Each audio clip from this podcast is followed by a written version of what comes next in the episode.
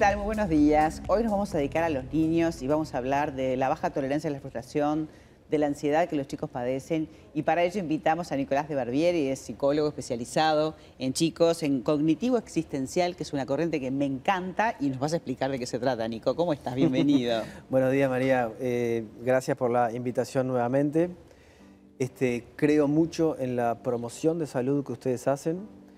Este, creo que, como charlábamos un poco afuera de cámaras, creo que es más importante que nunca tener en cuenta este, y seguir psicoeducando, ¿verdad? Este, para que los chicos estén bien, necesitamos adultos que estén bien. Em, hemos atravesado un periodo hipercrítico. Sí, totalmente. Este, yo he notado una cierta ansiedad, inclusive hasta en uno mismo, a veces en, en cómo envolver a lo anterior. ¿verdad?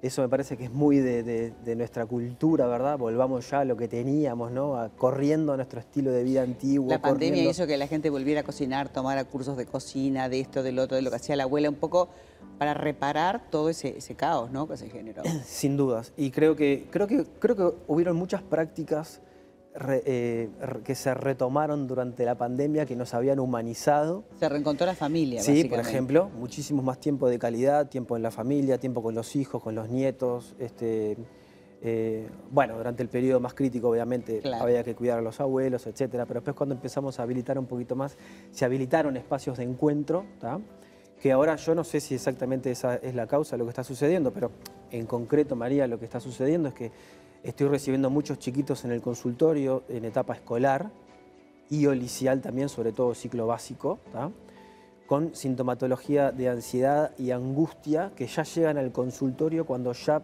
traen uno, dos o tres meses, ¿verdad?, de, eh, en fin, toda la sintomatología, de la expresión corporal de la ansiedad, ¿verdad?, este, dolor estomacal, cefaleas, o sea, dolor de cabeza, este, manifestaciones a nivel de la piel, manifestaciones a nivel de los bronquios, una vez que, por supuesto que consultan con los especialistas, llegan al consultorio, ¿verdad?, con el diagnóstico que es, acá hay una cuestión psicológica, ¿verdad?, de, etiopatogenia, lo que se denomina psicológico, de origen psicológico o de origen emocional. Pongámoslo como palabras sinónimos para que quede sencillo. ¿Qué lo genera? ¿El ambiente tóxico, eh, los papás, eh, el ambiente escolar. Claro, yo creo que como te decía, cuando voy a ver el entorno, el environment del niño, ¿verdad? El entorno donde, donde, donde están los, tutores, los padres a cargo, tutores, docentes, maestros y tal, me encuentro con mucha ansiedad no resuelta del entorno adulto.